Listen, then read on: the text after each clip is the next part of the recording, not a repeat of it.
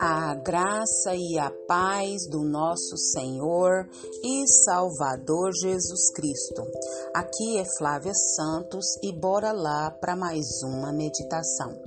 Nós vamos meditar nas Sagradas Escrituras em Mateus 14, 20 e a Bíblia Sagrada diz: Todos comeram e ficaram satisfeitos, e os discípulos recolheram doze cestos cheios de pedaços que sobraram.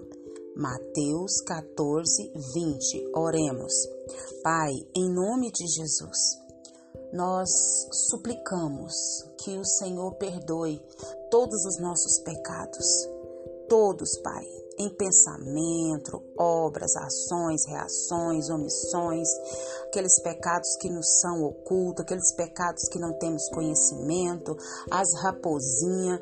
Pai, em nome de Jesus, nós suplicamos que o Senhor nos perdoe, que o Senhor nos limpe, que o Senhor nos purifique.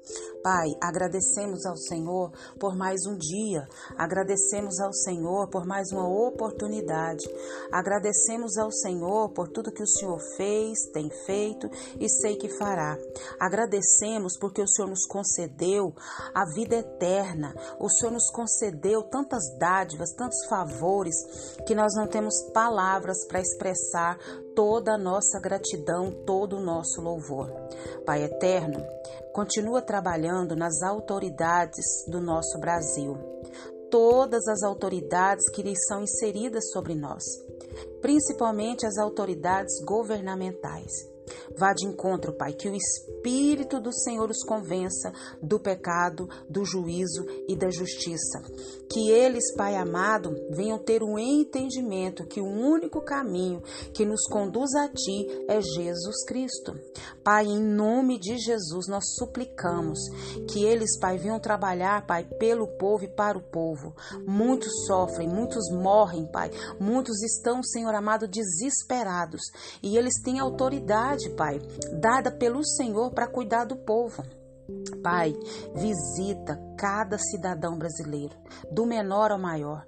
Que o Espírito do Senhor venha, que o Espírito do Senhor trabalhe, que o Senhor venha salvar essa nação brasileira e todas as nações, que o Senhor venha reavivar a tua obra, derrama sobre o Brasil e sobre o mundo o teu Espírito Santo. Reaviva, Senhor, a tua obra. Nós suplicamos, vem com o teu Espírito Santo, que o arrependimento, Pai amado, que as pessoas venham se derramar, se prostrar diante dos teus pés, reconhecendo que tu és o único digno de todo louvor.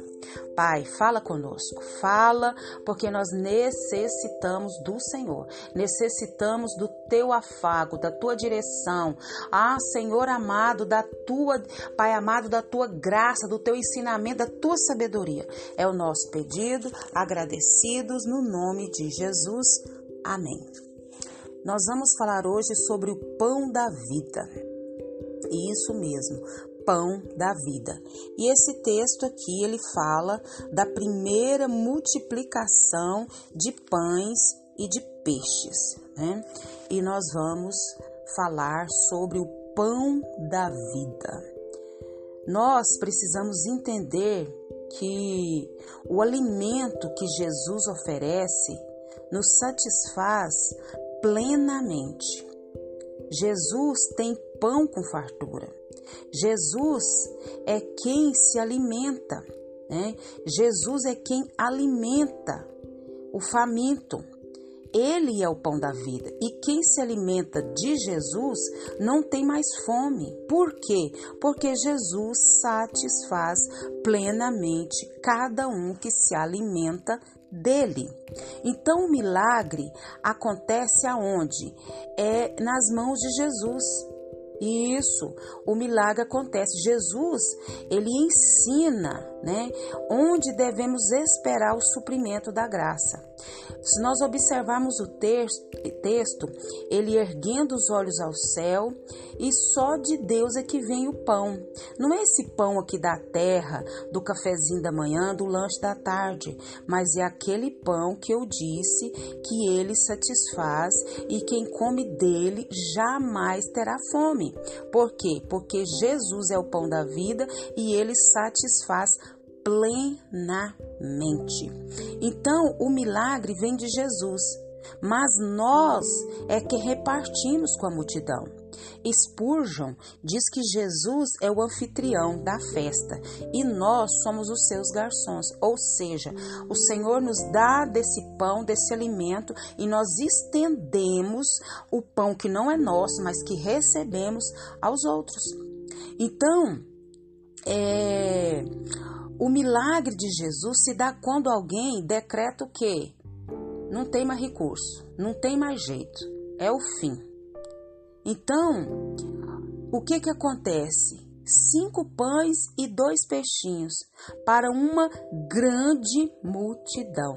Então, Deus é Deus de milagre né? E nós temos que colocar o que? O pouco que nós temos, aonde? Nas mãos de quem pode fazer o milagre, que é Jesus Cristo.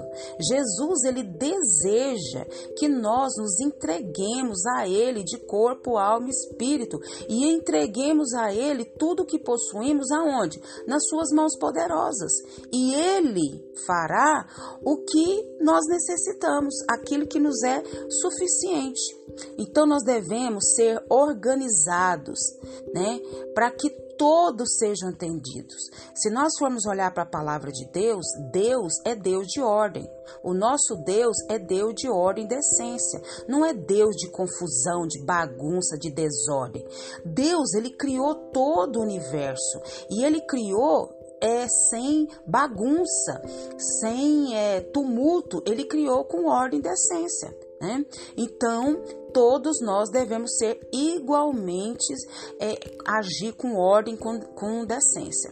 Então, o alimento que Jesus oferece, ele satisfaz e satisfaz plenamente. A palavra do Senhor diz que nós não devemos é, agir com desperdício nós sabemos que o pão é fruto da graça de Deus e não podemos jogar fora essa graça que Deus tem nos concedido. A palavra do Senhor diz que sobejava, né, e era o que? Aproveitado. Então, o desperdício, ele é pecaminoso e ele vai na contramão da palavra de Deus. Ao alimentar as pessoas que necessitam, é, nós estamos o que? Nós estamos também abençoando aqueles que nós também fomos abençoados. Então, aqueles que enchem as bocas dos outros, aqueles que ajudam os necessitados, os necessitados, Deus também continua agindo na nossa vida e nós precisamos agir com ordem. A palavra do Senhor disse o quê? Que recolheram doze cestos cheios dos pedaços que sobraram. Por que, que não jogou fora? Por que, que não. Não. Deus é Deus de ordem, Deus é Deus de decência e nós precisamos e necessitamos agir como a palavra de Deus. Já leu a Bíblia hoje? Já estudou a Bíblia hoje? Já trouxe para a sua vida a palavra de Deus? Já falou com Deus? Se fez tudo isso, beleza, parabéns, continue. Mas se não fez, ainda há tempo. Bora cair para dentro. E que o Espírito Santo de Deus continue falando e trabalhando nos nossos corações. Pai, em nome de Jesus, nós suplicamos, ó Deus amado, que o Senhor perdoe, Pai, todo nosso, nosso pecado, pecado da incredulidade, pecado da desordem, pecado do, do desperdício. Meu Deus, tem misericórdia da nossa vida, tira toda a dureza do nosso coração, porque o Senhor é Deus que pode fazer qualquer coisa. Basta nós pegarmos o que temos e colocarmos nas tuas mãos, que o Senhor faz o milagre, não do jeito que queremos ou pensamos, mas daquilo que nos é necessário, suficiente, Pai. Muito obrigada, Deus, por essa palavra, que não sejamos só ouvintes, mas praticantes da tua palavra. Pai, continua nos guardando dessa praga do coronavírus e de tantas enfermidades, pestes, epidemias, vírus, viroses, tantas enfermidades que estão sobre a terra. Guarda a nossa vida, guarda os nossos. É o nosso pedido, agradecidos no nome de Jesus. Leia a Bíblia, leia a Bíblia e faça oração se você quiser crescer, pois quem não ora e a Bíblia não lê, diminuirá perecerá e não resistirá. Um abraço e até a próxima, querendo bom Deus.